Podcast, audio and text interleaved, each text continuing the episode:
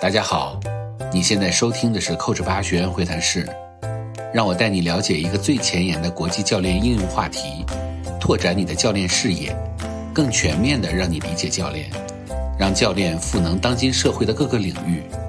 欢迎订阅、留言、分享我们的节目。好，欢迎大家，欢迎大家啊！我们呃今天呢呃的这个会谈室呢，我们就又开始了啊，学员会谈室。呃，我们的小伙伴们还在进来的路上啊，所以就是我们就就是一边开始一边就聊上了啊。呃，每个月呢都会有一个会谈的这样的一个话题啊，然后呢，我这个月我准备做两个啊，然后两个方向啊，然后呢，呃，就是这个月的可能月初吧，十几号吧，我可能还会做一个跟哲学比较相关的啊。那么我们今天为什么会有今天的这样的一个分享呢？其实很重要的就是我们也在贯彻这个 ICF 的一些精神啊。我觉得 ICF 的一些精神非常好，就是它很倡导这种公平多元啊，然后呢，这种就是对于呃一些不同的群体的这种包容性啊。那我们今天呢要探讨的话题呢，也是呃一个我个人呢会觉得很很有意义的话题啊，因为我最近呢。遇到了很多在不同的方向教练方向的应用啊，我觉得也是让我会觉得说，我们应该更多的就是把教练这件事儿关注的不仅仅只是在企业中的应用，我们要看到更多的教练的可能性啊。那么呃，最近发生了两件事儿啊，也是特别值得我去这个跟大家去分享的。一个呢，就是我有一个英国的伦敦的一个朋友啊，他呢就是呃他是学艺术的，然后呢他跟我聊了一个比较。比较常见的一个，他就在他那儿比较常见的话题，说现在这个这个教练在这个音乐，在这个乐器圈的应用非常的广泛。哎，我觉得很奇怪啊，我说这个教练为什么在乐器圈 用的很广，就是在国外啊，不是在咱们中国。那他们就后来就跟我讲说，实际上其实就是很多上台表演的这些啊，这些这些这些表演者啊，他们要。呃，吹啊，吹笛子呀，或者是拉小提琴啊什么的。其实我们在看的时候，我们就觉得他们在台上，他们应该是不会紧张的。其实他们是非常紧张的。所以，所以，所以就是实际上，其实这是一个就是在这个表演的这个行业里面是一个特别呃，就是大的一个问题，就是这个人他在下面他单独表演的时候，他是非常的 perfect，但是他在台上他的表演就不会特别的啊好啊，所以他们特别需要被。教练被辅导啊，那就是呃，这个教练这个词 coaching 啊，也也有被翻译成辅导的，都没有关系啊。那呃，我就觉得很好奇啊，我就跟他们聊，我说怎么辅导呢？其实他就说，他说实际上教练里面的很多的原则是跟这个音乐跟艺术的这个内在的原则是非常相似的啊。所以聊了很多，我就觉得哎，有机会把他叫过来跟大家分享一下啊。好，这个就是一个非常有意思的一个点啊。那么还有一个点呢，就是我最近遇到了一个。呃，就是我的一个朋友啊，就是我已经给他教练了很多年。那在他还是眼睛可以看到的时候呢，呃，就是，但是他眼睛已经开始就退化了啊。那他也是一个非常意外，就是他在北京原来是一个，呃，就是做生意的一个一个人。然后后来呢，他就是有一次出差的时候呢，行李掉下来把眼睛给砸了，砸了以后呢，当时是耳朵听不见了，就是耳朵完全听不见了。后来呢，就是因为他去韩国出差嘛，然后后来。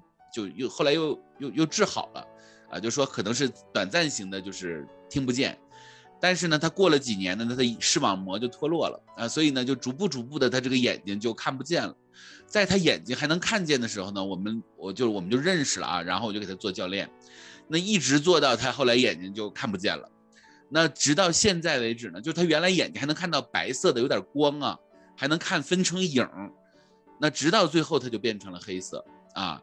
呃，那我给他做教练做了很多年啊，然后呢，就是就是就也陪伴了他最困难的那段时间。但后来有一段时间呢，我就跟他就有点失联了啊，因为他就后来就是。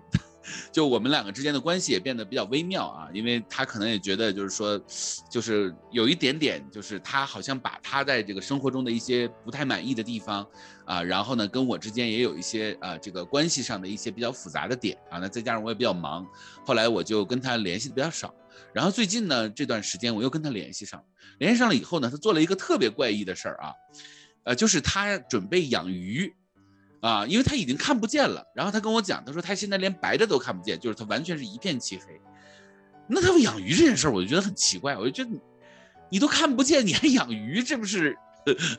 就是，所以他他就，因为我我就说你你要点什么，我就好久好久没跟你联系了，要不我送你点礼物之类的啊，比如说你过生日什么的，我也没理你是吧？然后他就说他说那你就送我点鱼吧，我就很反感啊，然后我就一直在排斥，我就说你送什么鱼啊？就是我觉得那个鱼是一个生命，然后你也养不了是吧？那直到后来呢，这个事情就反转，他为什么反转呢？就就是呃我就是呃就是。他有一天他就给我发了一个地址，他说你去看一下这个抖音。我说为什么要看抖音？我就打开抖音，结果我打开抖音是一个养鱼界非常厉害，在抖音上一个大网红啊。因为我不养鱼，所以我也不太懂。就这个人是在抖音上是个大网红，然后这个人呢，他就在说我这个朋友，他就说他说他说我今天遇到了个特别让我感动的事儿。他他就就这个这个就是养鱼界的这个这个大佬啊，然后他说他说他说居然有一个盲人的朋友他在养鱼。然后他发出了跟我一样的疑问，说你为什么要养鱼呢？然后我这个朋友就把真心话就告诉他了，就说说，他就跟这个人说，他说你知道吗？他说其实我就是我根本就看不见，我每天就是你你其实你是无法理解盲人的世界嘛，因为他就说他说他说就是说我我在我的就是我原来在家里的时候，就是外面打雷呀什么，就是晴天霹雳什么，就是所有的事情。其实能看见的时候，你对他是有预判的，你是不会害怕的。但是他说，他说自从我看不见了以后，他说就一点点微细的声音，我都会吓一跳，因为他他就是只能听了嘛，所以他不知道发生什么。所以他说，他说其实我的世界和你们的世界是非常不一样的，我的世界是一片漆黑的。但是他说我也不是天生就是看不见，所以我心里面是有想象的，我觉得我能够想到这个。五彩斑斓的世界，所以我他说他说我就想养那种特别多颜色的鱼，他说我就觉得就是养鱼这件事情可以让我每天睁开眼睛的时候，就我就特别开心，他就觉得我就能够看到一个特别美妙的世界，虽然我看不见它，但是呢，就是经过我家人的给我的描述，他说哎呀我我就觉得我心里面是带着这个色彩的啊。他就给我，他他就给给这个人，然后这个人就说说我真的很感动啊。他说我没想到，就是原来盲人这个群体，他是他有这么多的想法，是我们永远都想不到的，是吧？嗯，呃，然后我就很汗颜啊，因为我就就觉得说怎么会这样？我听了以后我也挺感动的啊，因为我就觉得说哇，就是我因为我们没有那么珍惜啊，就是因为我们就是没有这些问题啊，但是他确实有这个问题，而且。后来他跟我聊了很多啊，他跟我讲，他说，他说其实，他说你不知道啊，他说我是从看看得见到看不见，他说我练练了非常多的本领。我说你你说说有什么本领？他说我知道你现在多少斤。我说真的吗？他说他就说说完了以后一上车一量，还差不多就跟他说的。我说你为什么能知道？他说因为就是我我看不见的时候我就发展了我的听力。他就是这个人他大概多高多重长什么样我我是没有办法。猜出来，但是他说多高多重，就是我听你的声带，我都能感觉到，而且我能听得出来你最近的状态怎么样，什么什么的。我说这个真的这么牛吗？因为我特别觉得我学了教练以后，我觉得我那个 listening 的那个能力非常强啊。然后我就觉得说真的，我就应该很厉害。然后我跟他一比，说连这个人长多高多胖，然后最近什么问题什么的，他都因为他也学了一些什么穴位呀、按摩呀什么的这些，但是他没有去做啊。但是因为他们盲人，就是政府可能是有一些呃特殊的一些培训给到他们，都是免费的，所以他学了非常多。他说你这声音我都能听出你大概你可能哪儿有一些什么问题。我说这这么厉害吗？啊，所以其实这个就让我引起了巨大的好奇啊。那我今天呢？我就想，我特别想做这么一期，就是说想，就是我想，不想把我们的教练每一次都是放在一个好像企业呀，然后个人成长啊，我特别想放在一个我们自己平时啊，我们可能觉得自己还挺不错的啊，但是我想，我我其实想把教练放在一个比较特定的一个领域来做分享啊，那但是因为我在这方面呢，我又特别没有经验啊，就是我我那天我其实我做了这个事儿以后。特别是我这个朋友这个事儿以后啊，还有就是那次那个音乐的那个事儿以后，我就突然意识到说，其实我们有的时候真的是要要看到更大的一个就可能性啊。所以我今天呢，我就邀请到了一个人啊，就突然想起一个人，这个这个也是，呃，就是就就，所以我先我刚才讲的是什么？就是一个为什么要去做今天的这场分享啊？那么我今天邀请到的这个小伙伴呢，就是，呃，就是他，他也是一位位教练啊。然后呢，他也是学教练学了一段时间，而且他一直在做一个非常特定的人群。我不知道大家有没有听过这个人群，就是说，这个人天生就听不见，啊。呃，这这个这个怎么称呼这个人群？一会儿得让他说啊，因为我是 我怕说错啊。但是他觉的确是听不见。但是这个人群呢，他其实是在，就是在在就是可能我们有这种天生看不见，有天生听不见这样的人群都是有。然后呢，就是他在常年做这个方向，所以他就是很有经验啊。所以我就是特别想，就是我那天我就是。就我就萌生这样的一个想法，我就觉得说，我们学教练啊，我们一定要就是要创立一个很多元的啊，然后也是一个能够链接到不同的领域，然后呢，让我们看到不同的视角的啊这样的一个。呃，这样的一个一一个观点吧，或者是领域的这样的人啊，我就给大家连接到这个方向啊，大家感不感兴趣啊？感兴趣在屏幕上帮我打个一好吗？啊，那我今天邀请到的是谁呢？我先给大家给大家添一个焦点啊，就是就是我们就是屏幕上的这个美女啊，张倩啊。OK，大家好，张倩跟大家打个招呼好不好啊？大家好，呃，我是张倩哈，也是咱们 Coach 八的学员啊。OK。好好好，就是因为张倩她已经是，呃，就是她已经在我们这学了很久了，然后她一直就是也是她也是教练啊，然后呢，我我怎么知道他的呢？因为我知道他就是在专门做这个人群，就是这个听不见的这个人群。那我今天呢想跟他分享呢，呃，我跟张倩，因为我提前已经跟他聊过两次了啊，然后所以我就跟他讲，我说我们的今天的分享的重点，我们其实不是要去跟大家讲说这个人群有多么的。痛苦啊之类的，我其实我因为我为什么会有今天的这个分享呢？是因为我觉得，因为我们有的时候会比较容易站在自己的视角，觉得自己好像还挺厉害的啊，但是其实我们就有的时候会忽略到，其实每一个人都是非常精彩的。所以今天我也特别想。啊，就是带着张倩啊，带着她的视角来到我们的会谈室里面，给大家听一听。因为张倩做这个做的已经很多年了嘛，来听一听，就是我们站在不同的视角来听一听教练他在不同的领域到底是怎么应用的。这真的是一个非常非常我我是没有办法给你们讲的，只有他能给你们讲的。所以我们把我们有请张倩好吗？哎，张倩给大家介绍一下自己吧，好吧？呃，我给你我我先介绍一下啊，张倩是。呃，我管张倩要了个简介啊，我简单讲一下，张倩是什么呢？叫做听损儿童的康复师教师，就专门做做了十三年啊，这真的很厉害啊，十三年啊。然后呢，他是言语语言治疗师，这个一会儿张倩要给大家介绍一下什么叫言语语言治疗师啊。然后当然他还有家庭教育，这个我我完全相信啊。为什么？因为你想这个。一个如果一个儿童他是听不见的话，那他就是会面对非常多的家庭问题，所以他一定是会有家庭教育的这个方向啊，而且他面对的家庭教育还比较复杂啊，我认为啊，好，然后呢，他也是少儿心理的咨询师，那我觉得。那这也肯定当之无愧啊，这个是吧？因为就是他，他可能就各种人群他都会遇到嘛，是吧？嗯，那当然也有婚姻家庭的咨询师，这都是非常容易被理解的啊。好的，那么张倩，你给大家介绍一下你自己，好吧？嗯 嗯，好的，谢谢薛老师哈。嗯，那呃，我我是大学哈，大学就专门学了这个。呃，听力语言康复这样的一个特殊教育的一个行业哈，其实最开始学这个专业的时候，也不知道这个专业是干什么的。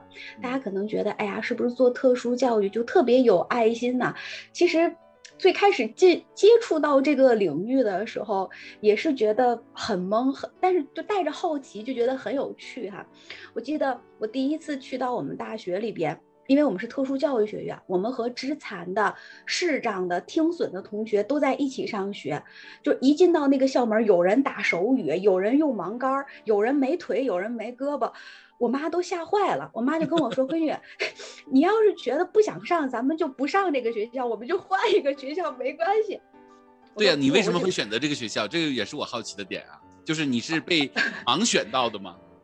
不是，我是有意识的选的，因为我从小就想当老师，这个是这个是心里的一个种子。但是当时就觉得，哎呀，你就当个幼师，当个小学老师太普通了。我就想，想选一个不一样的，就是有一些特殊的，就是新鲜的这样的一个专业。我当时就看到了特殊教育，我我那会儿只是知道这个专业能学手语，我就觉得哎，又能当老师又能学手语也挺好的。其实是，嗯，有意识的去选择吧，但是当时也不是很清楚这个专业出来干什么。我那会儿就以为出来的时候就是去那种聋校去当老师呢，那会儿是那样想的。嗯，那。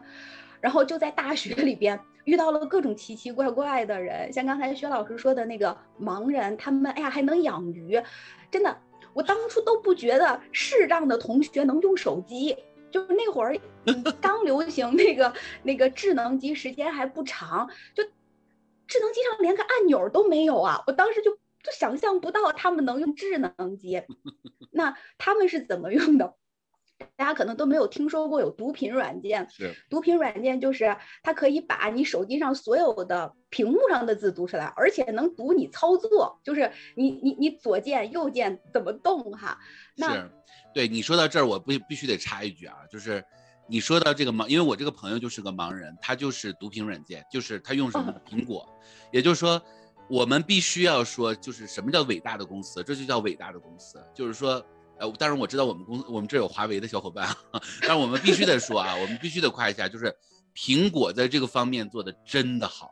就我那个朋友是用了所有的安卓手机，到最后是用只有苹果是对这种盲人的这种支持啊，支持的真的是非常到位的。就我那个朋友如果没有苹果手机的话，那基本上他的人生可能就又是另一半的事儿了啊。就这个其实就是我们是没有感觉的啊，但是对于他们来说，一个手机对他们来说是很重要的。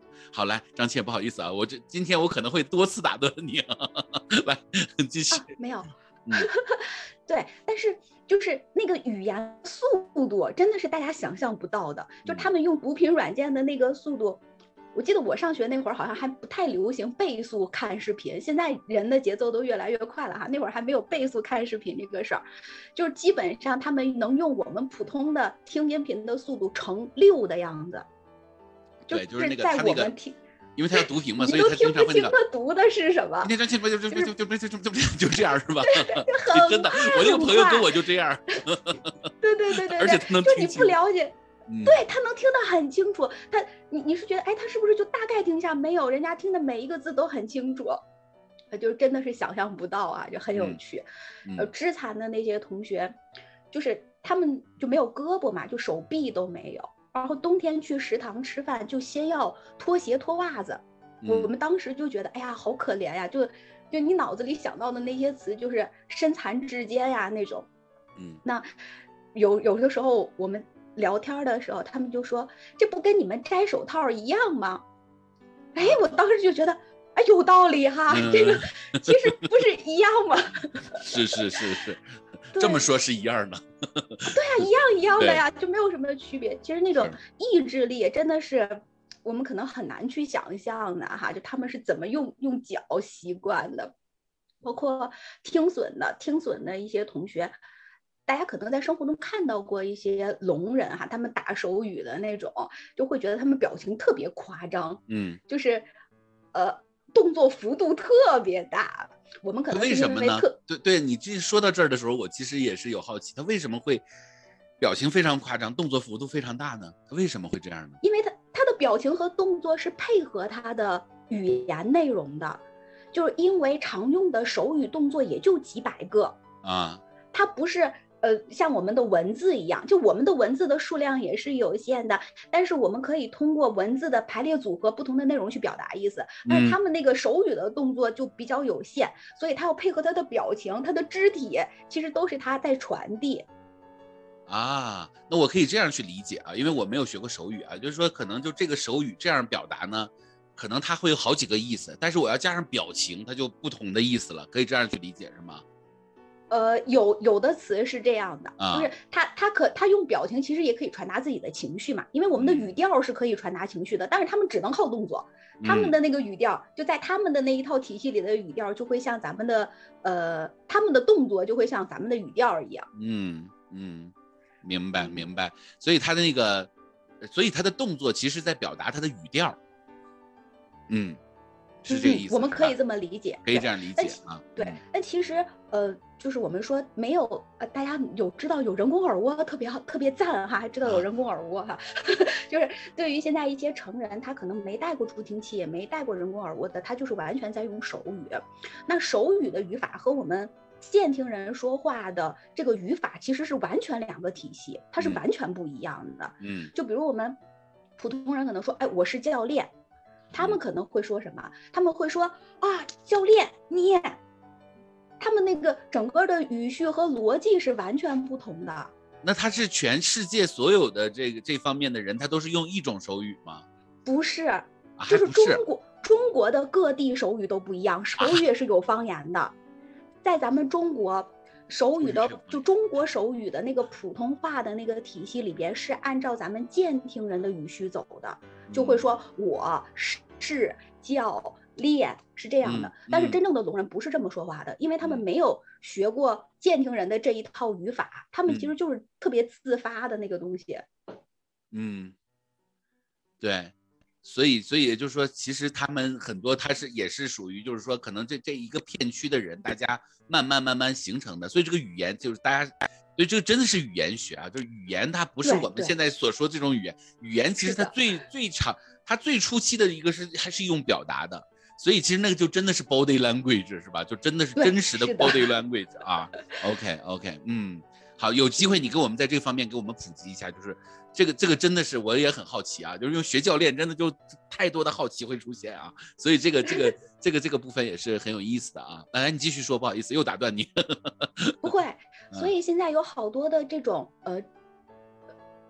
后期带了助听器耳蜗，可以和健听人正常沟通的这些聋人，他们因为有自己擅长的部分嘛，比如他们学计算机，他们学视觉传达，他们就会专门设计一些软件。就中国现在有一个聋人，他就是在专门设计这个，就是他通过呃视频的形式，就是把聋人的手语可以翻译成普通人的话，把普通人的话翻译成聋人能看得懂的手语。就我觉得这个。也特别伟大哈，太伟大了这个，嗯 嗯，对，其实就是一个翻译器嘛，但是这个翻译器不只是语言的，它它要通过视频，要通过动作，嗯嗯，所以所以其实就是因为你现在做的这个，就是你所教育这个人群十三年了啊，你陪伴的一个是家一个孩子，一个就是家长嘛，对吧？啊，然后呢，刚才你看我们屏幕上那个贺志他也在讲啊，说是现在不是有那个人人造耳蜗嘛？我其实也研究过这事儿啊。就是说，我我研究过，是一个人呢，他从小到大，他其实为什么那些聋人他不太，他的表达不是特别的清楚呢？是因为他听不见，所以他他不像我们，我们说话什么的有标准化普通话，他没有听见过，所以他只能通过口型去就表达他认为那个东西的表达，是吧？就比如哇或者什么，他是用嘴型或者什么的，这是我的理解啊。然后我就看到一个人呢，他一个就是聋人，他是就。戴了那个人造耳蜗的时候，他是非常害怕的，就他不是兴奋，他是害怕的。然后，然后就人家就问说：“你为什么害怕呢？就是这个事儿这么兴奋，这么好的一件事，你终于能听见了，为什么害怕呢？”他说：“就是我听到太多的那个杂音了，就是他会他特别不安全，他不知，因为他不他不是跟我们的那个世界是一样的，所以他就会觉得特别。”不知道该怎么办，你怎么处理那个？所以张倩，你也可以跟我们多聊聊这个方向啊，因为你在这方面是比较经验的，是吧？嗯。其实我更多对的是小龄的，就是零到六岁这个阶段的。对。其实对于，呃小小龄的孩子来讲哈，他们的可塑性特别的高，就是他们在佩戴了助听器和人工耳蜗之后，通过正正确的康复哈，呃，他们可以很快的习得语言。刚才薛老师说的那种比较像，就是成人，他已经有了自己固定的一个思维模式了。对，然后他戴上人工耳蜗，人工耳蜗和助听器的不一样。简单来说吧，助听器就是在你耳朵里放放一个放大声音的东西。嗯，比如你现在听的声音小，你你你听力有损失，那我给你放大。那人工耳蜗呢，就是。你真的是内耳毛细胞这个地方受损了、坏了，就是彻底修不好了，放大也不行了，我就给你植入一个人工的，然后呢，嗯，你的这个声音再进去就变成电信号传到你的大脑里了，是这么样一个过程。就是有的成人会就是他之前听过声音，后来又听不见了，再植入人工耳蜗，他们会说，我连血流的声音都能听得见。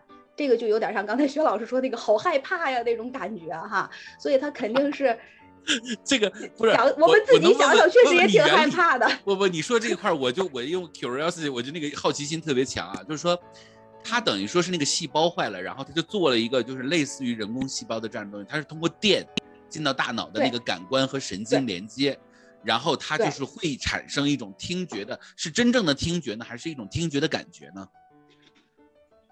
呃，它是声信号转电信号，再转声信号传到我们的神经里边啊，所以这个太有意思了啊！因为我们在研究脑科学的时候，就说那个我们人的那个很多东西到最后是电流在传播嘛，是吧？我们的意识也是电流在传播嘛，所以这个太有意思了啊！就是说声讯号进来，我说的话，然后它通过电，因为它细胞那个部分没有了，所以它通过电信号它在传，然后再再再然后在大脑中又变成了声信号，哇，这个太有意思了啊！这个这个。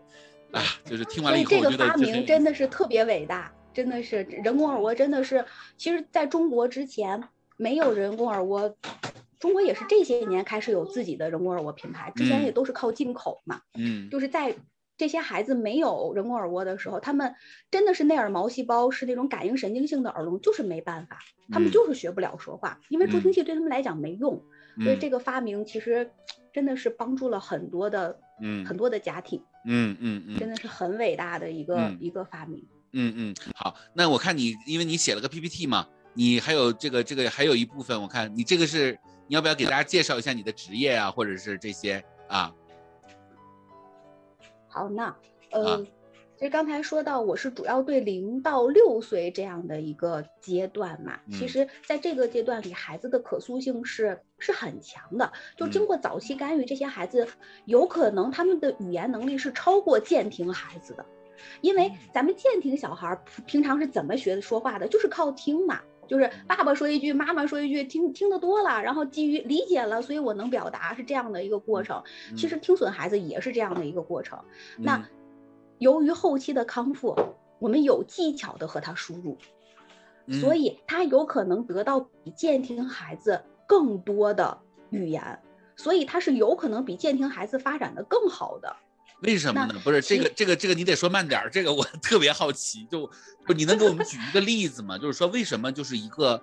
呃，就是那么小的一个孩子，然后我，你看我正常说话，我们就妈妈、爸爸、妈妈、爸爸不停的说，这孩子就学会了，是吧？那我们也知道，这个孩子他为他能说出第一句话的时候，其实因为我我学过这个，学过一点语言学的东西啊，为了学教练，就是说，其实他在内在他已经模拟了很多次了，就他里面有一个层，他是在不断的在模拟，然后他最后他他把话说出来的时候，其实里面的模拟已经是可能都上上几十万次了，就不断的去模拟。那那这也就是从你的原理上来说，就是这个人他听不见，他就没有模拟的这个。但是你你可能会有一些设备让他能听见，是吧？那他怎么会比那个还会更好呢？就是你们怎么去输入这个点的呢？就能给举一个小例子吗？我就特别好奇啊啊！这这这个问题问的太好了，就是 其实那个普通的孩子在妈妈肚子里二十周的时候，他就可以开始听到声音了。就为什么咱们做胎教呢？是吧？嗯，就因为他能听见，所以咱们才做胎教。嗯，那我们给他输入的这些，一直到他一岁左右，就普通孩子哈，一岁左右说出第一个字，其实中这中间并不是一年的时间，是将近一年半的时间了。嗯，所以听损孩子从肚子里他就听不见。假设他是一岁开始植入人工耳蜗，他开始听见，他其实是比健听孩子晚了一大截的。嗯。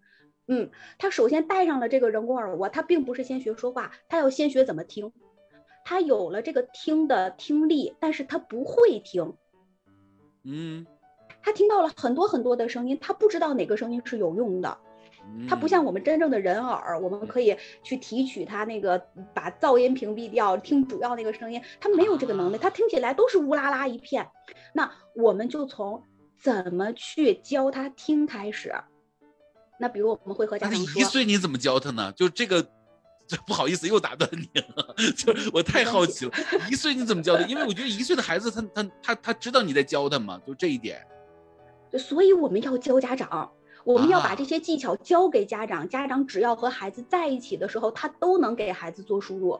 这个对孩子是特别重要的。就是为什么之前中国的这种教育，就是我把孩子带到老师那儿，老师教，那我回家就放羊了，这样的孩子进步会很慢。嗯，但是如果家长学会了这些，他只要和孩子在一起的时候，他都是可以给孩子输入的。比如我们会要求家里的环境要安静，你不能开着电视、开着风扇、开着抽油烟机炒着菜跟他说，那样他听得不清楚。你在家里创建一个安静的环境，你们家的窗帘、你们家的墙是不是都是吸音的？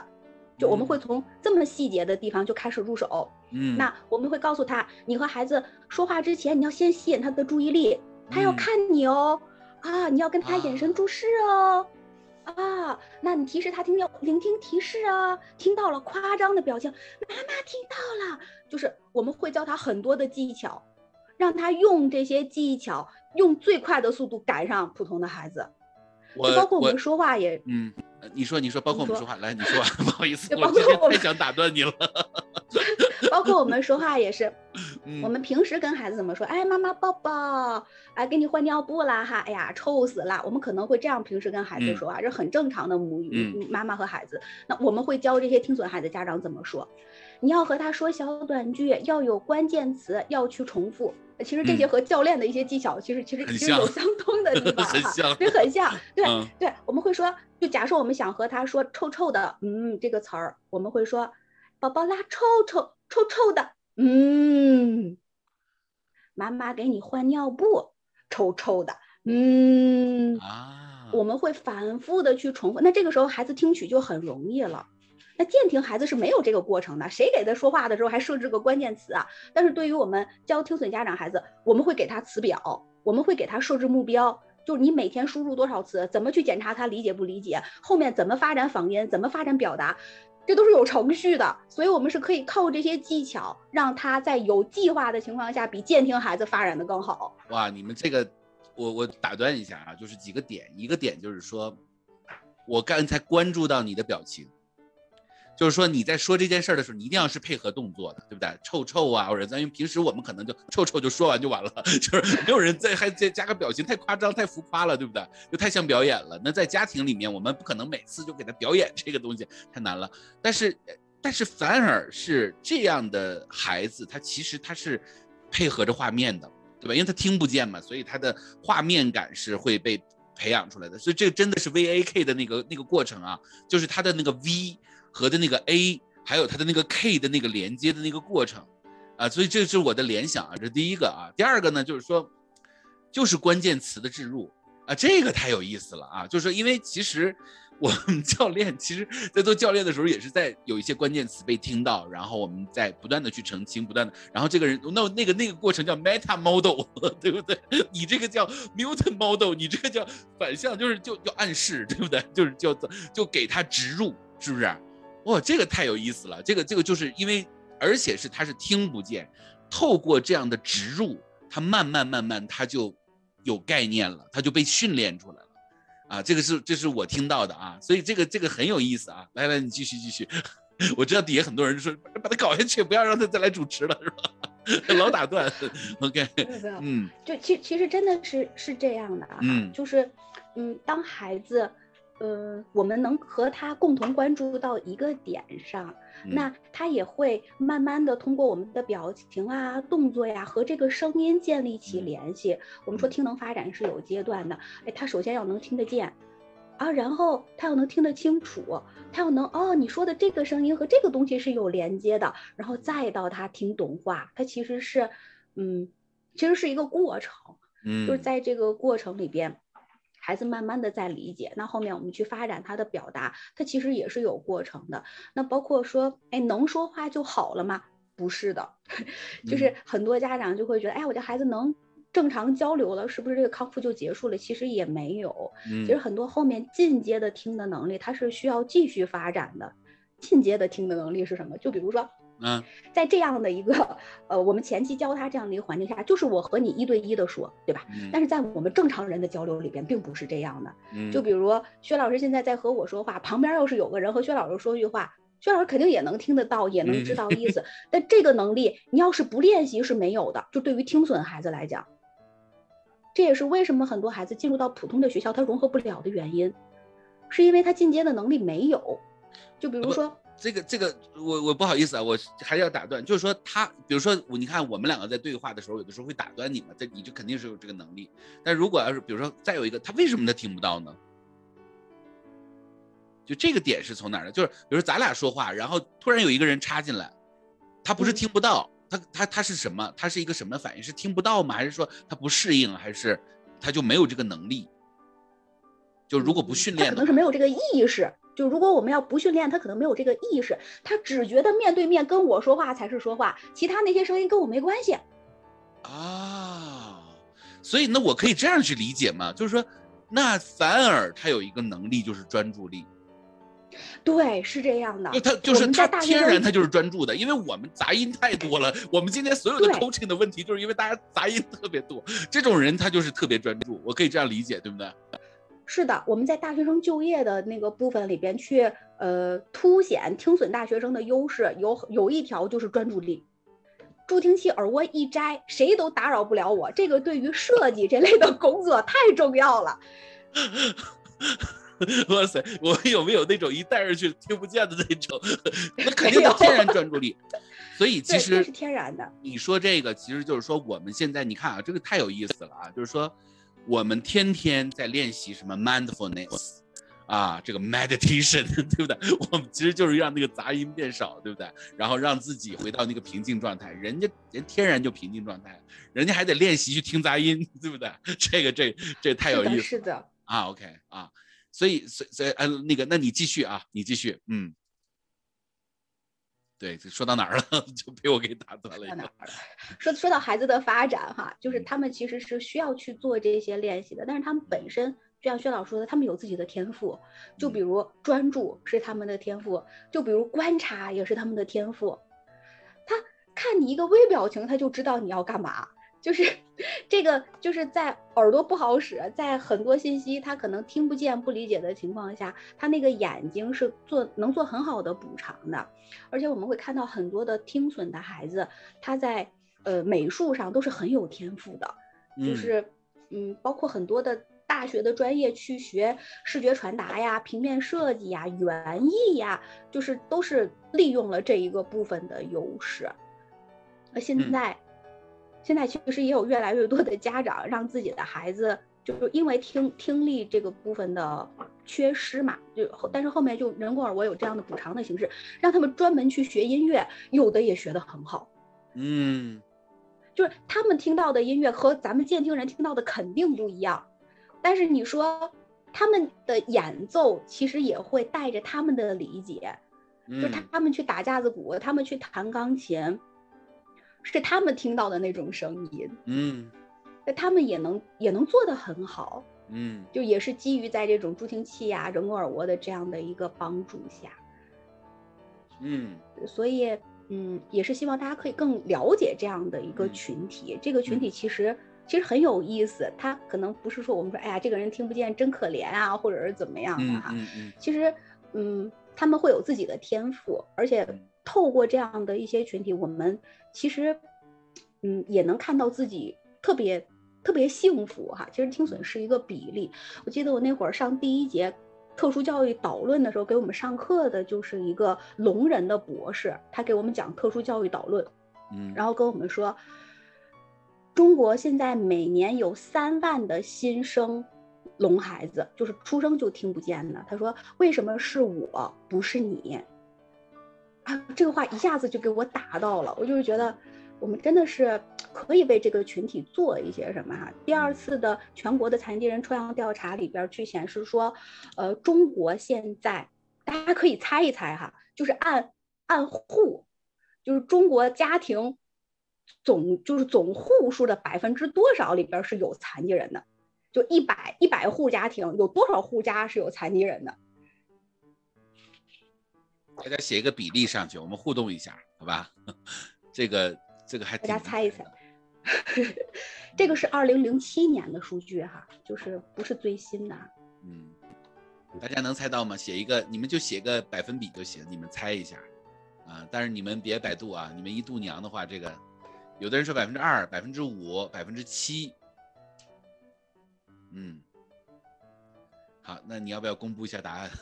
要，答案是百分之十七点八。那么高吗？嗯，百分之十七点八，这个里边是包括了各种各样的呃残疾的哈，包括视力的、听力的、言语的、肢体的、智力的、精神的等等哈。就那抑郁症这种算吗？哦，不算，抑郁症现在没有纳到残疾里边。明白，嗯，哇，那这很高啊，这个。嗯，真的是很高的比例了。对，所以也就是说，在我们的生活中，其实我们以为这是一个少数群体，但是其实它并不少数，它其实还，它都快到占到五分之一了，这个群体。是的。啊，就这不是不是听力损失，是所有的加在一起，其实这个这个这个比例是很大的。其实我们可以为这个群体做些什么哈？就是他一个一个家庭，他背后他的父母、他的配偶、他的孩子、他的兄弟姐妹，其实都是需要帮助的。嗯嗯，对，这个其实这个这个观点呢，之前在那个品璇老师。呃，我们在上课的时候，品璇老师曾经就是在很早之前啊，他表达过，他说，其实抑郁症患者，其实最需要陪的不是抑郁症患者，而是抑郁症患者的家属，因为如果这个家属他没有被充分的陪伴的话，其实他们的表现会直接影响到这个抑郁症的患者的。是的。就像我现在对这些听损孩子也是这样的，其实孩子他的可塑性是很强的，这么小就是零到三岁这个过程里边，但是他们的家长有不一样的信念，嗯，那个孩子接下来就会有完全不一样的结果。有的孩子就觉得，呃不，有的家长就觉得，哎呀，我这孩子一辈子就毁了，他以后就能不能娶着媳妇儿啊，能不能 自己挣钱啊，就是在这个社会立足啊，其实真的是很很。很朴素的，就是很朴素的那样的愿望。那有的家长就很有信心呀，我觉得孩子通过助听器人工耳蜗，然后康复了，就和监听孩子一样啊。就是孩子在不一样的信念之下，他有不一样的生长环境，那个结果肯定也是完全不一样。嗯，那我问你一个问题啊，就是说，这个人工耳蜗它是不是一个很贵的一个东西？就是因为这个我也不太了解，就一般家庭能负担得起吗？呃，人工耳蜗。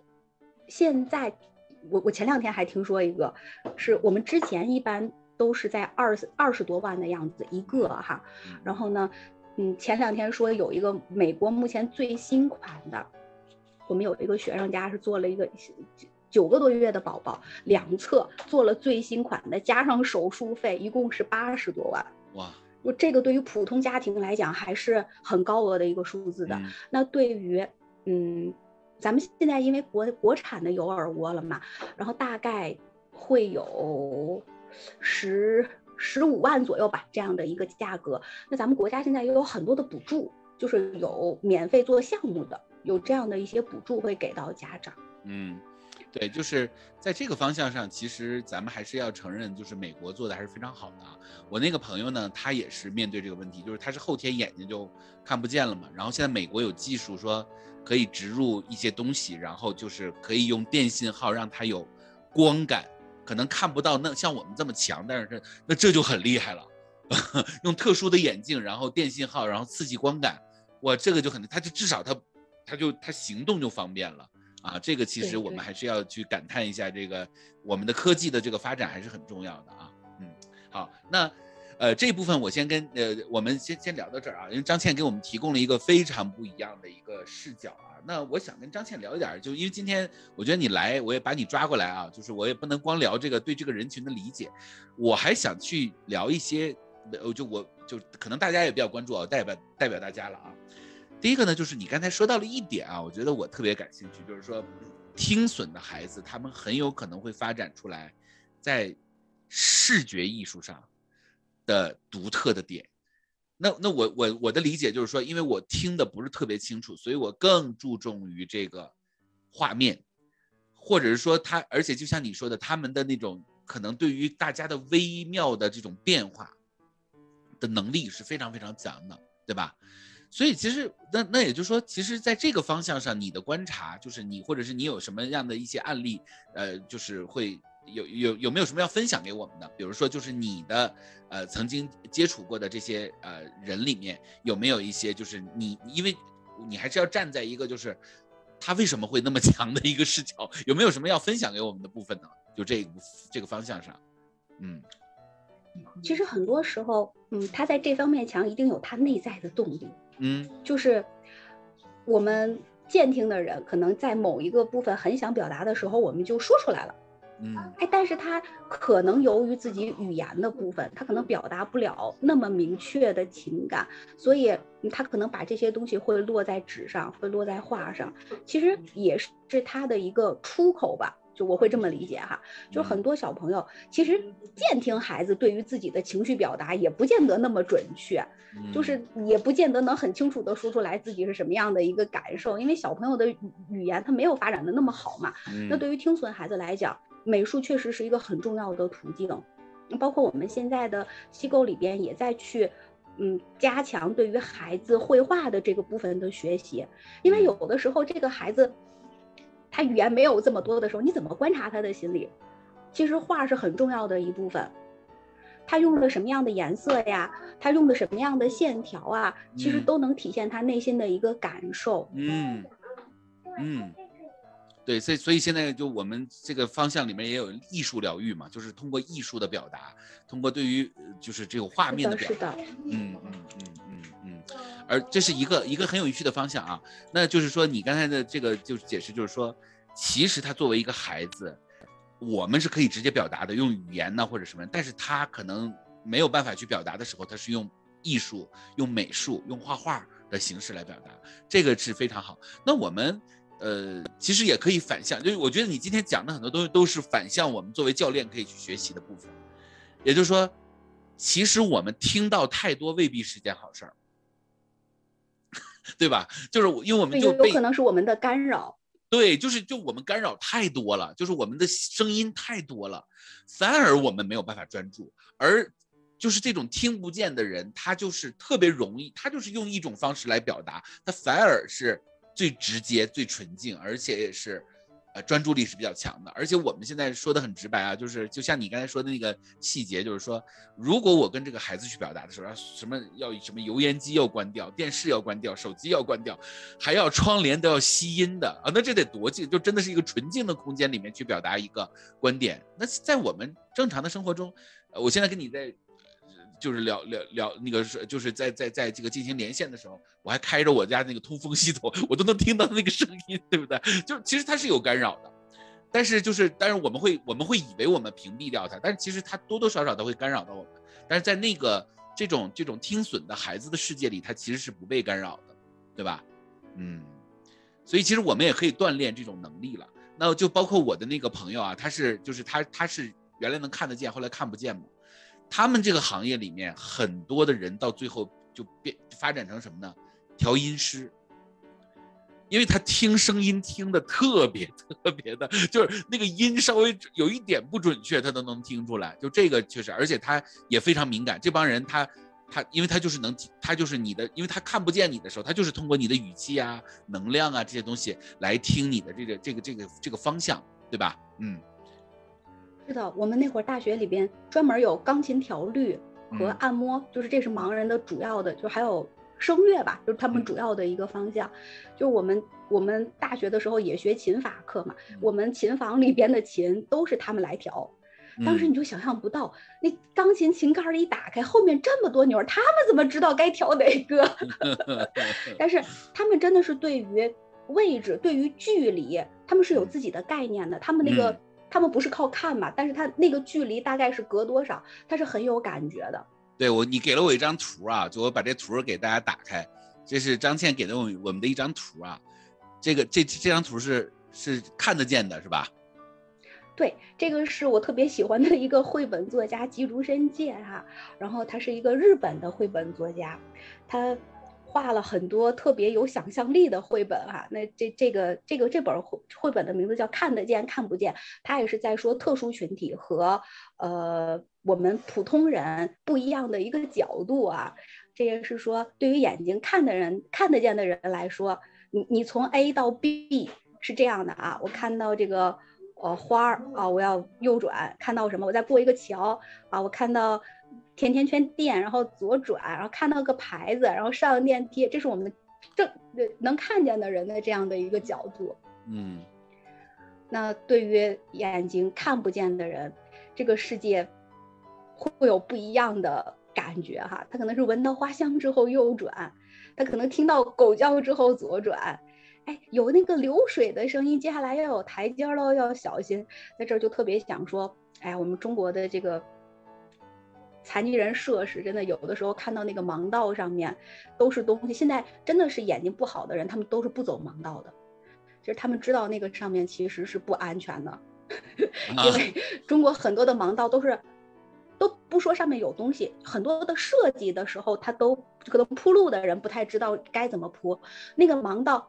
铺着铺着就到路口了，他也没有提示。就是你要仔细看中国的盲道，其实很多的设计本身都是不合理的，再加上有的上面会停自行车呀，或者是什么的，其实很对残疾人很不友好。嗯嗯嗯，所以所以其实我们就会发现，就是说，其实它是一个非常不同的世界嘛。那其实就是说，呃，当然我们今天所看到的这个群体啊，是一个我们呃不太。就能够平时我们可能接触的比较少啊，也不能说没有，但是接触的少。但是就是说，其实我我我我为什么今天会跟你聊这个话题呢？就是当我们去面对一个人的时候，其实他不是说能听见或听不见，其实都是一样的。就我们面对人这件事儿，面对孩子，面对所有面对这个对面的这个人的时候，他其实是一样的，只不过他可能从，呃，有的时候我们比较容易分清，说他看不见或者他听不见。但是实际上，这个人的世界是什么样？其实我们也是不知道的。就是做教练的时候，其实就是真的就是有的时候是要用那种学习的心态，用那种就是对于他的好奇，就是说他的世界到底发生了什么，在他的世界里到底有什么东西在生成，或者说他的世界是什么样？可能在我们的世界里，就像，呃，刚才张倩说的啊，我们就是小桥流水，然后看到花什么什么的。但是在他的世界里，他可能他是不同的这种机制在运行的。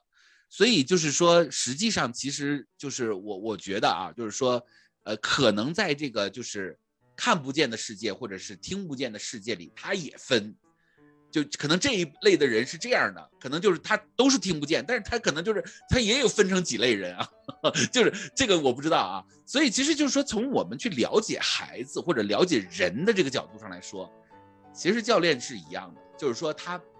就是说，你还你你你要就但但是就是可能对于张倩来说，他们那个更更难一些啊，因为我们毕竟接触的大部分的人都是跟我们有共同的那种啊一样的那种习惯啊，但是他可能就要了解那个习惯，但是其实也是一样的。那么在这个部分，刚才你在讲的时候，我也听到了一点，就是说，其实这些人他都会发展出特有的天赋，比如说，如果我看不见，我的听力就会变得很好，是不是？那比如说像我的这个呃听不见的话，我可能在美术在艺术上，我的发挥就会很好。而且我现在也在想啊，是不是很多画画画的好的人，本身他就属于那种 就比较自闭，不太喜欢，因为我们会给人家就加一个名叫自闭嘛，这个人不太合群嘛，对不对？他只是他他没听见你的声音而已，他可能跟你没有那么多的嘈杂的这种互动而已，对不对？所以其实也就是说，其实就是。这再一次的从这个我们从积极心心理学的角度来说，就是他不管发生了什么，就可能在我们的眼里看来，这个人是有一些不幸的地方啊，有一些没有那么好的地方，但是他都会发展出他独有的特色，就是老天都不会说我就给你关了一扇门，然后连窗户也给你关上，对不对？就是可能就是，所以刚才张倩的有一个表达，我我觉得特别棒，就是说这个孩子他能走到哪儿，真的跟家长有太大的关系了。就如果家长他不相信这个孩子，他觉得我完了，我这孩子一辈子毁了，那真的有可能这孩子就 真的就是一辈子毁了。但如果这个家长说，哎呀，正好我的孩子的机会来了，是吧？当然可能也跟财力有关系啊，这也是现实问题。但是确实，如果他要是以一个积极的心态去面对的话，那么最后他所阐释的也是不一样的。那么就是就是让我想起了一首歌啊，就是那个齐豫和那个谁。啊，齐豫和那个潘越云唱的一首歌，叫做那个叫叫心田嘛，对不对？就每一个人心里都有一亩田，对不对？啊，那么每一个人心里都有一个梦嘛，是吧？最后我们说用它来干嘛呢？用它来种桃、种李、种春风。啊，我觉得这首歌，这李宗盛写的歌啊，写的真的很好，真的特别棒。就是说，实际上你心里的甜，就你放进去什么，它最后长出来的就是什么。所以其实也就是说，如果我们现在再回过头来看的话呢，就是可能有很多的人跟我们在一起接触的时候，其实他心里面可能也在换甜的那个过程。我们也是，就是作为一个教练，可能就是在帮助他去。种桃、种李、种春风，对不对？就是相当于，就是你其实就家长，相当于是孩子的教练，就特别是这种听损的儿童，家长是他的教练。那么，如果要是说他是一个盲人，他的父母就是他的教练。但是这个其实比较难。就我那个朋友，他父母是真的就是觉得这孩子，他们我那个朋友那个父母，他就会说说，哎，我们要是死了，你可怎么办？我那个朋友就会说一句话，就是说，你们死了，我也不活了，啊。但是因为我就一直在教练他嘛，所以其实真的就是这里面也会有很多的问题啊。但是就在这个过程中，的确就是你给他的教练和他，因为有一段时间我不教练他，我估计他就撤了，他真撤了啊。他对这个人生的这种希望是会一下子就会落空掉，因为他还不是一个从小的，他是一个突然的，然后他就面对非常多的，就是我们想象不到的那种人生的那种变化。但是他也不是心理问题，因为他原来也没有什么心理问题，所以他被教练的那个辅导的那个过程，啊，然后他现在也变得相对来说，你看都都去养金鱼了嘛，就相对来说比较积极。所以从这个角度上来说，我觉得就是两个方向啊，一个方向就是说，其实不管对面坐的是谁，他都是很精彩的，他都是有各种可能性的。然后还有一个就是你陪他的这个人很重要。所以从这个角度上来说，就是其实我们今天聊的好像是一个特殊人群，但是就是透过这个特殊人群，反而能够折射出，如果我们作为一个教练，其实我们就有点相当于那个孩子陪孩子父母的那个角色啊，呃，就那个父母的角色，就父母是陪孩子嘛，他就相当于是教练嘛，对不对？那么我们其实，如果从这个角度上来说，我们其实每一个父母都应该是孩子的教练。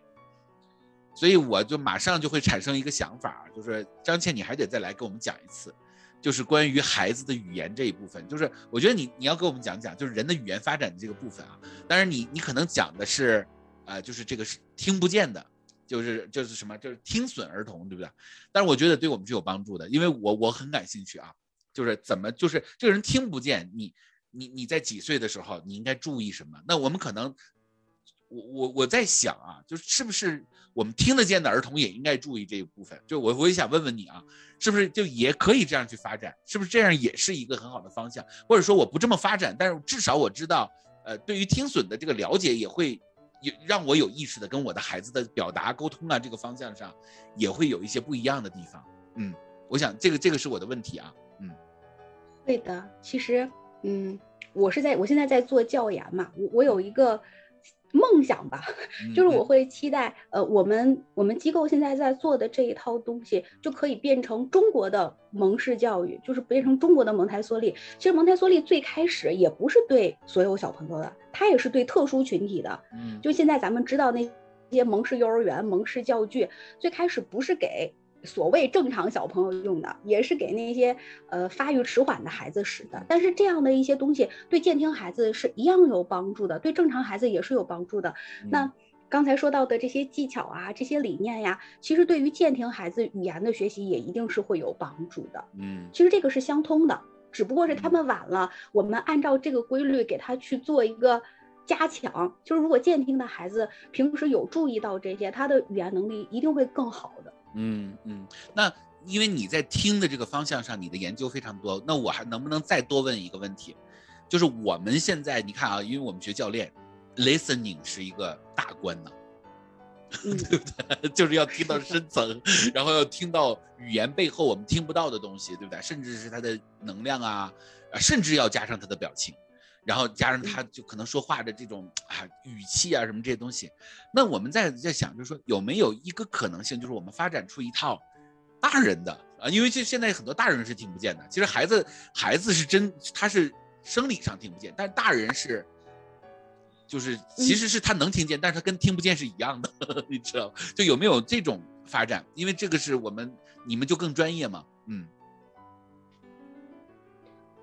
对这个部分。嗯，我们是说分听力和听能，就是这是两个概念。就我能刚才薛老师说的，哎，大人能听到那个是听力的范畴，对吧？我听力是正常的，我我我没有损失。那后面听能的部分是我们要去培养的。那现在对于大人们来说，呃。我刚才本来想说，在察觉的部分其实是没问题的。我后来一想，可能在察觉的部分也不见得没问题，就是照这样说，对吧？就是嗯，可能从察觉到分辨到辨识到理解这个过程，我们可以再去细拆。是，对，就其实你说的这个是，我觉得就是因为为什么有些人听不见，就是他杂音太多，所以你是现在教一个没有杂音的人，慢慢慢慢去适应杂音。所以我的意思是你反向，就是说他已经在杂音里边的时候，我们能不能让他播出来，就把杂音播出来？这个这个挺难的啊。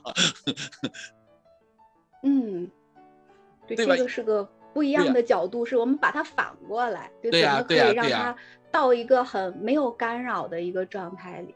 对，因为你看你是把一个就是完全听不见的，然后通过仪器，然后但是你要把它教学成为，就是说他要跟杂音混到一起，但是其实他。他从生理上来说，他是跟杂音是混不到一起去，他是通过后天的学习跟他混到一起去的。而我们是先天被杂音各种干扰，那所以也就是说呢，实际上其实你你把那个正向过程给我们，其实我们会知道说啊，可能我在学的时候我要注意这些的时候，那我可能我在生活中我从来没有注意这些。那如果我把我生活中注意的这些慢慢慢慢切除掉的时候，可能我的某一部分能力就会回来。但是这是个假设啊，我不知道这个假设成不成立。比如说我就不看电视了，对不对？比如说我就是我要在做一件事的时候，我把我家所有的声音要把它关掉，对不对？比如说我的孩子如果做作业，我想培养他的专注力，那我就通过可能制制造一个环境，或者说我跟我的孩子在表达的时候怎么怎么，这其实就是反向啊。因为我们有，所以我们就不觉得这个事情重要。但是实际上，其实没有的人他重要，就说明这个事情其实对所有人都重要。但只不过是因为我们有，我们怎么样就没重视过。对，就比如我们练习怎么样把耳朵关上，我觉得这个 也挺有意思的。就当然我们没有这个没有这个生理能力，但是我们可以练习这个意识。对对对，所以这个其实这个这个是个课题啊，我们是可以去研究一下。但是我我因为我我相信这个现在也是没有答案的啊。但是这很有意思，就是我们在去看呃这个部分的时候，其实它能正向走，那我就觉得它肯定，因为它是一定是有一个逻辑结构，它在往那个上面推进，那就说明人都是有这个逻辑和结构的。那么既然孩子有，大人也是有。那么我们能不能把这个逻辑结构的元素把它提炼出来了以后，就刻意的去训练大人在这个方向上？因为其实现在我感我感觉就，呃，我们现在学这个 mindfulness 啊，或者是 meditation，其实没一定没有人往这个方向去考虑的。但是为什么大家最后就心就静下来了？因为你其实就练习那个屏蔽的能力嘛，对不对？因为你你一闭上眼睛，很多的想法啊，很多的心烦气躁的东西就进来了，对不对？所以你看那个马云，他不是没事儿，他跑到那个就是很多庙里面去就止语嘛，一直止七天，一点声音都没有，对不对？啊，那包括我们去学那个内观的时候，我们在隔音塔塔那学内观的时候，那就是不不许说话，就是一一声都不能出，就在那个地方待待五天，待十天，待待二十天，就一一句话不让说，然后这个人就会突然就会觉察力会变得非常非常强。所以其实也就是说，那可能真的是，如果我们反向的把孩子的这个世界里的这些东西，我们反向的去使用，其实对大人有的时候对某一些能力上是有效的。这个没研究过啊。哎，刚才薛老师说的这个时候，我特别有感。就比如我们会教家长回应孩子的发音，就是目的是让他知道出声是好的。比如孩子无意识的说一个啊，我们回应他一个啊，他又说了一个啊。假设你就给他变化了，你说嗯嗯，哎，他看你，哎，不一样了，就是我们为了给他建立起能用声音沟通这件事儿去做回应。其实咱们教练里边，如果反过来看，我们去重复客户的话，这不是一样的道理吗？嗯，就是反过来看，哎，它可能是相通的。对对，就是就是因为就是我们在研究，因为教练他其实是一个特别沟通性的东西嘛，对吧？那么而且就是我们一直相信，就是沟通是塑造人的。就是沟通和环境是塑造人的，那环境其实就大量的沟通，对不对？那其实也就是说，如果我我们就是在大量的研究这个方向，是不是？就是说，比如说我们在创造那个空间，那个叫那客户进来的时候，其实我们就会有一个非常独特的空间跟客户去进行交流。那那就因为你要对这事儿有理解，你的沟通才是有效的。而且这个人就像你刚才说，就是这个父母他要把一个不会说话、听不见的孩子，要训练成能听而且能表达，而且而且再加上他的天赋，他比比一般孩子还要好。那实际上这个父母就本身就是一个特别有 特，他就得需要有教练的水平，对不对？他有耐心，而且他得知道怎么样去跟孩子沟通和表达。那本身这样的父母本身，真的我就觉得，如果他能做得好，他也很厉害，对不对？他就天然的教练呢，对不对？因为他他真的是他的那种他所听到的和他所能够感知到的和我们的那种还是有点不太一样的，对不对？所以就是说我在想一个问题啊，就是说。你哪天啊，我就真的我我要我不知道大家感不感兴趣啊？感兴趣可以在屏幕上打一个零啊。就是我们去学教练，一定要从不同的学科吸取，就是那种精华的东西。因为本来教练就是个跨学科的知识啊，所以我们一定要就是要把就是你你你，如果你有机会啊，你给我们给我们讲讲，就是怎么去交锋。你不用讲那么细啊，你给我们讲一些很有意思的点，然后我们头脑风暴把一些我们觉得教练比较好的部分。和他能融到一起，其实这可能真的是一个真的很好去训练教练能力的一个一个一个一一个方向啊，因为我觉得大部分人不会想到这个方向，是吧？嗯。就特别特别好的一个方向啊，可以先先想一想。对，好，那我们时间也到这儿了啊，那也想问问你，就是说你呃，因为你做这个事儿，你已经做了这么多年了，那你到现在为止，你因为你也在学教练，你所运用教练的方法，我在想啊，可能更多的时间还是在陪着家长，因为你刚才也说了，就是说其实家长在教孩子，你不可能天天去教孩子嘛。那么你们在跟家长在陪伴的过程中，教练的应用在哪个方向上会比较多呢？嗯，这也是我的好奇点。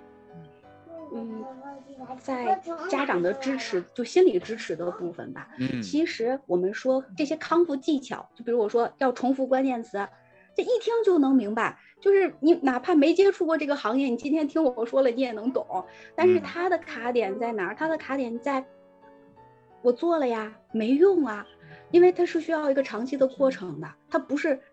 就立竿见影的，因为孩子学习语言的本身就是他怎么去面对自己，就是那些恐惧、那些焦虑。嗯，其实我我有一次给一个家长就是单独去做教练，他就特别焦虑孩子是不是能融入幼儿园。其实，在我们看来，那个孩子的。能力水平已经足够了，但是家长那个心态他就是很焦虑，他就是觉得，哎，我家别人会不会欺负我们家孩子呀，或者是怎么样的哈？当时我就让他去去想象了一条时间线嘛，我说如果你踩上去，你可以移动的话，你会往哪儿动？他说啊，我想看看孩子十五年之后的样子，十五年就就基本上已经是到青少年的那个状态了。我说，哎，那你会看到什么呢？哎，他就说。哎，我会觉得这个孩子他是男孩嘛啊，我我在篮球场上看到他的啊，他一边打篮球一边很轻松的回头看我说，我现在挺好的，你想干点什么就干点什么吧，别那么操心啊。他说完就哭了，嗯，就是其实他可以在教练的这个过程里边去去滋养自己吧。其实很多东西不是家长没有，他本身是。就像刚才薛老师说的，每一个能把孩子康复好的家长，他真的是很有天赋，他真的是很不容易。就那些东西，他本身是具足的，但是他可能会被会被一些东西遮盖掉，或者是被恐惧，或者被眼前的这些焦虑呀，或者是他看到的一些不好的负面事件这些东西。所以我觉得教练是很有力量的，在支持家长的这个部分里。嗯，对，其实这也是非常重要的一点，就是说。呃，我觉得啊，就是人人都有他的那个 master 的状态，就是你看那个孩子，他如果听不见，他也他也会发展出眼睛；他如果眼睛不行，他也会发展出耳朵，是吧？就是说，实际上其实就是有一句话说的特别好，就生命有他自己的出口。真的就是包括我姐姐现在的孩子在初中啊什么的，他很多焦虑啊，然后我我所以他就每次说，哎，我好焦虑啊，怎么怎么样，我就跟他讲，我说我告诉你，你有一点你一定要相信。就这个世界，没有任何一个人会比你自己的孩子更爱自己，所以也就是说，你首先要相信这条路他是能走过去的，对不对？他不会坐以待毙的，他一定会想办法自己。就是说，你不要就是老觉得说，哎呀，万一这样他要那么怎么办？那你要是老那么想这事儿，他就无解了，对不对？所以就说呢，他他即使做了那条那件事儿，他也是做了利弊权衡，而我们给他这个环境，就是最好的，就是让他踏上的是一个对他最有利的路。我们其实只能给他台阶儿，而不是说我们去决定他往哪儿走。就我们可能会给他一个，可能一个花园，那旁边呢，我们给了很多的焦虑，可能是个深渊。那我们可能选择的就是给花园。那他如果选择了深渊，有的时候可能深渊的那个过程，我们会不想让他去。但是呢，其实有的时候人，他可能迈向深渊的那个过程，他会回过头来说：“我再也不去深渊，我会回来。”所以你不知道下一步会发生什么，我们也不能，我们也不能对深渊有评判。所以也就是说呢，经常我就说，我说即使他今天他可能学习成绩不好，那就是他成长的一个历程。我们能做的，其实就是给他做拉拉队，或者我们给他做一个什么，就是抚摸他，去安抚他，对不对？他的生命是有他的出口。而他一定是有他生命中的那个 master 的状态，因为前两天我跟我姐还在聊这件事儿啊，就说我们因为我姐她在小呃初中的时候上的是那个市里面最好的一个初中啊，然后她那个班里面那个同学就是就有那样的同学，就是从来在班级里面不认真学习，但是每次考试都他们班第一名，然后后来这个人就跑到斯坦斯坦福了，呃留校博士，对不对？然后呢，我那所以他就说，他说你看我们都是在一个学校里面的，他他去了斯坦福，他留校博士，他在我们班，他从小他就是那样。那我就反问了他一句，我说你羡慕他吗？他说我不羡慕他，我就觉得我自己也现在挺好的，我觉得挺优秀。我说对呀，我说那你为什么优秀？他说我优秀可能不是跟他一样，他的优秀是在于他比较会学习，而我的优秀可能是在于我对于工作的那个我特别有成就感，怎么怎么样的。我说是啊。所以我就把这个东西，我就说，我说那你去想想，我们可能在学校里面我们发展不出来斯坦福那个方向，但是这并不影响到我们今天是都是很优秀的人。那如果我们认清了这一点的话，我们是不是一定要把孩子引到斯坦福和哈佛那条路上，清华北大那条路上？其实未必，对不对？就是我们如果要认清了这一点的话，也就是说我的孩子不一定是适合学习的，但是他可能是。在某一个领域，可能比如说我在教练这个领域，或者我姐姐可能在别的领域，就是我们我们看到了他的天赋，我们在那个天赋领域里面就干上十年、二十年，干上三十年、五十年，他就是 master，他就是大师，就是那斯坦福也搞搞不过他呀，对不对？因为架不住他一辈子做这件事儿啊，那斯坦福他也不可能一辈子做这件事儿，对不对？越是到那个综合那个金字塔尖的时候，他做的是综合性的事情啊。但这个世界有的时候成为 master。你可以走那条路，但是你也可以在某一个领域里，你就把这一件事做好，它也是也是 master，对不对？所以其实我就在想这个问题啊，就是说，其实这又应和到了就是库尔巴特他的一个理念，就是说人人都是有他大师级的状态，人人都有可能成为他自己生活中的大师，所以我们要做的是去发现他的大师级的状态，不是你要成为大师，而是你的能力可以帮助他走向他自己人生的大师之路，这是才最重要的。所以，就包括今天张倩跟我在讲的时候，我就在想，这个孩子他的耳朵听不见的时候，他能发展成一个，他的他他他听不见，他反而他能是在艺术方向，在专注方向能去发展。我的那个朋友，他眼睛看不见，他反而是心中能够带色彩。我都觉得我有的时候心中都没有他的那个色彩，因为我每天，我觉得我每天那个就是睁开眼睛的时候，我就觉得，我觉得我面对的都是不是像他那么。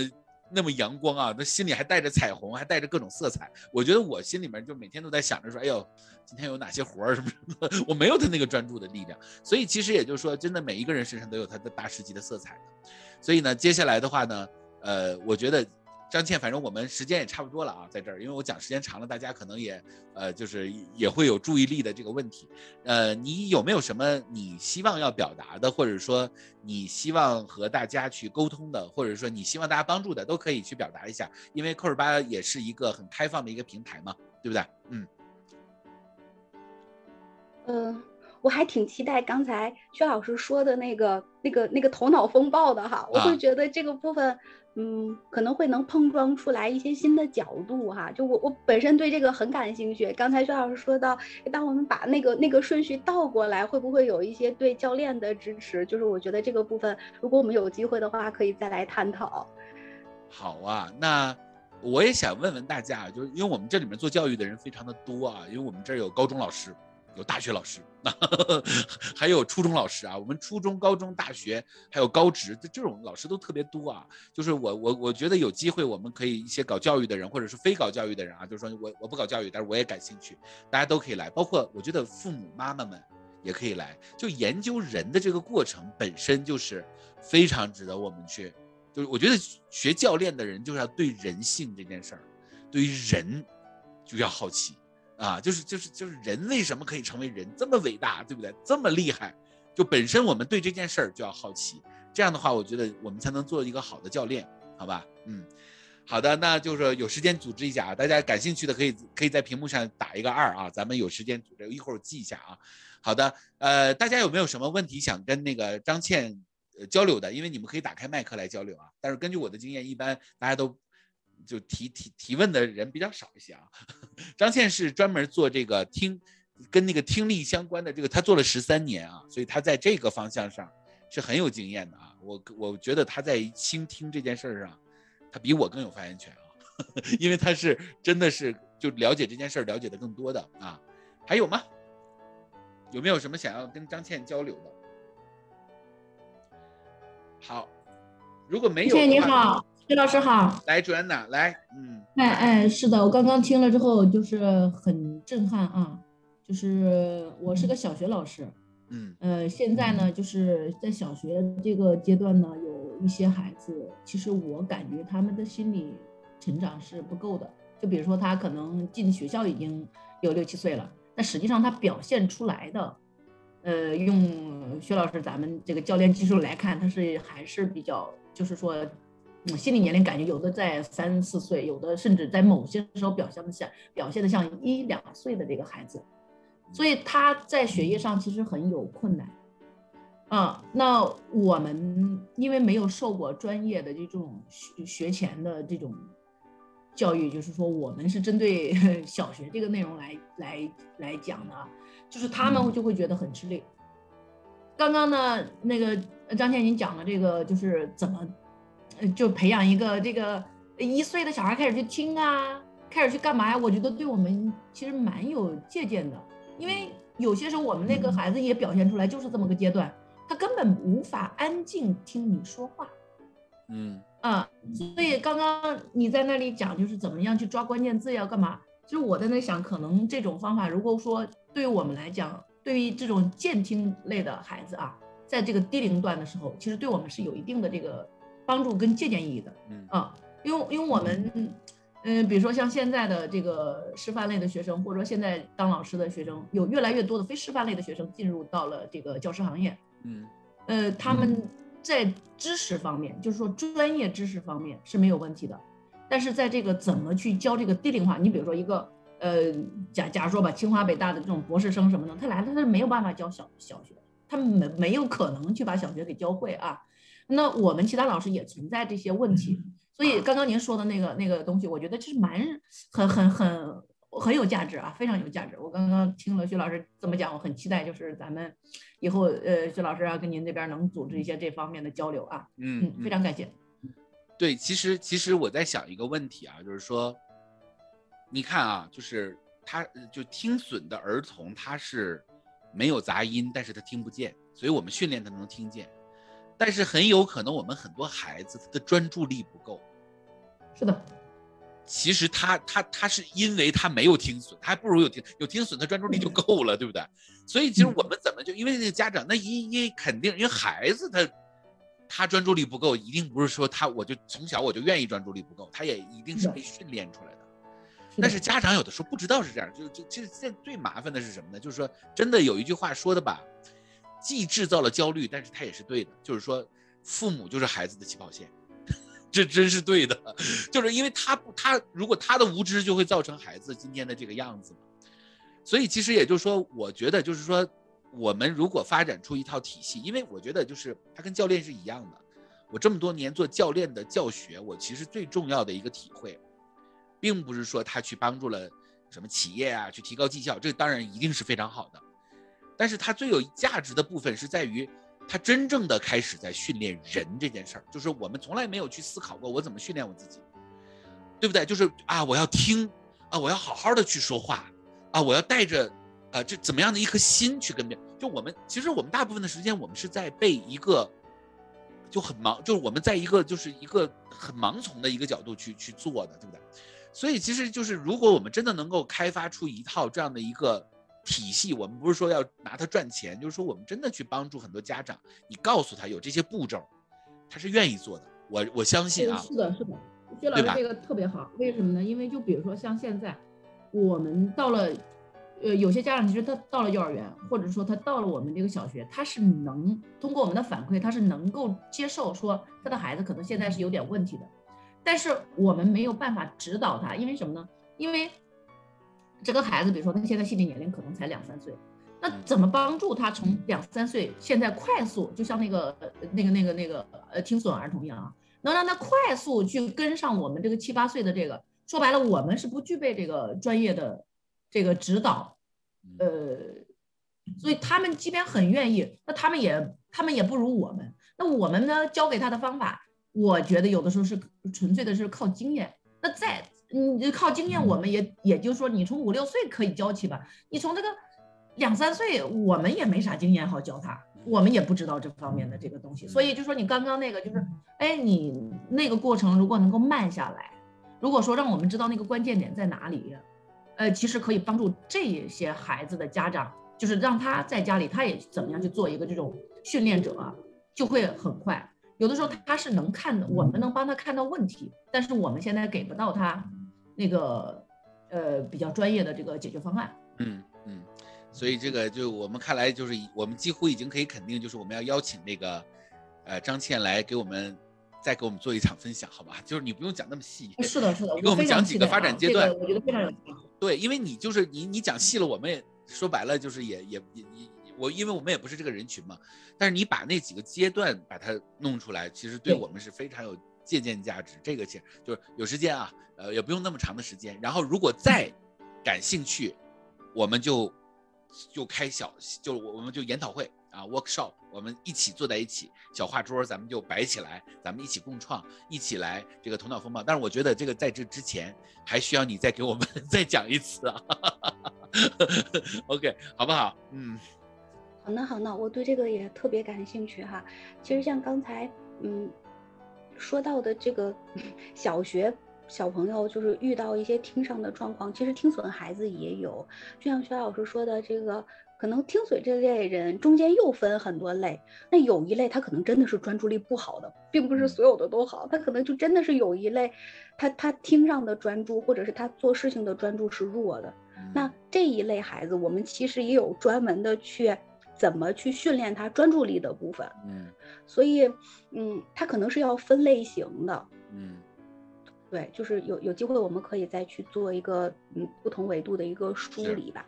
是是，因为你说的这个呢，就是我们在想啊，就是说，你你的那个难度，就我们那个难度再大也没你那个大，对不对？你那个就干脆就听都听不见，是吧？我们这还能听见，所以就是他没有那么绝望，你知道吧？所以呢，就是说，就是如果我们把这个最最难的这个听了，那也就是说，他对我们做这个这个方向是，就是至少信心上，可能他也不容易啊，但是至少信心上。是有一些帮助的，对不对？我看卓安南又打开麦克了啊，卓安南比较有共鸣，是吗？是的，是的，这个薛老师讲的太好了，就是起码我们这是能听得到的，只是说我们对待他是用用正常孩子那个方法来对待他的，因为我们不知道怎么样用用用那个更专业的或者更针对他的那个方式来对待他，所以说就会导致，因为他这方面有点，你或者说你比如说我对一个听损儿童，假如用我正常的授课方式，他是没有办法接受的。对吧？啊，那如果有了专业的方式，就可以让他进步。所以，我们这些孩子呢，如果说我们能够，也不用说像专业到您那那那那那些，只要稍微有一点方向性的指导，我觉得应该是会有很大的收效的。嗯，这个薛老师讲的，我觉得特别到位。行，我我觉得还得再跟你约一场啊。但是就是我们可能把它单独把可以把它做成一个小课，大家一起来研究一下，这都是非常好的，好吧？啊。好的，我们各位就是今天，今天我们虽然来的人不多啊，但是很多人会看回放啊，所以，呃，也欢迎，就是首先非常感谢张倩啊，而且我会有机会还会再邀请你来。然后呢，如果你去做一些研究啊，或者你需要更多的教练呢，其实我们也是可以组一个小群，大家可以一起来协助你来做一些这方面的事情啊，然后你给我们普及一些知识，好不好？嗯，那就谢谢你。特别感谢大家，感谢徐老师。嗯，好的，好的，好的，好的。那各位，我们今天就到这儿了。然后，呃，我们这个月呢还会再组织一场，呃，就是我下一场可能会邀请那个品璇老师来啊，呃，然后呢，可能是在七月十几号吧。啊，然后呢，就是到时候，呃，我会通知大家的啊。就是我们，因为就是我也想采访一下品轩老师啊。最近很多人跟品轩老师学习那个来练也好，还是学习哲学也好啊，都会有很多新的视角。就是我，我觉得就是我们扣尔巴一定是要从非常多不同的视角去传达我们对于人理解这件事儿啊。而且我们也不是就是好像就是就就是教练啊，然后就缩到这个小圈子里。一定要扩大它，因为只有扩大它，我们才就是它更更多的连接，才能让教练真正的有效，而且它是服务于更多的人群啊，这是对我们来说是更有价值的，好吧？好的，那我们今天就到这儿了，我们我们下次再见，好吗？拜拜，大家拜拜。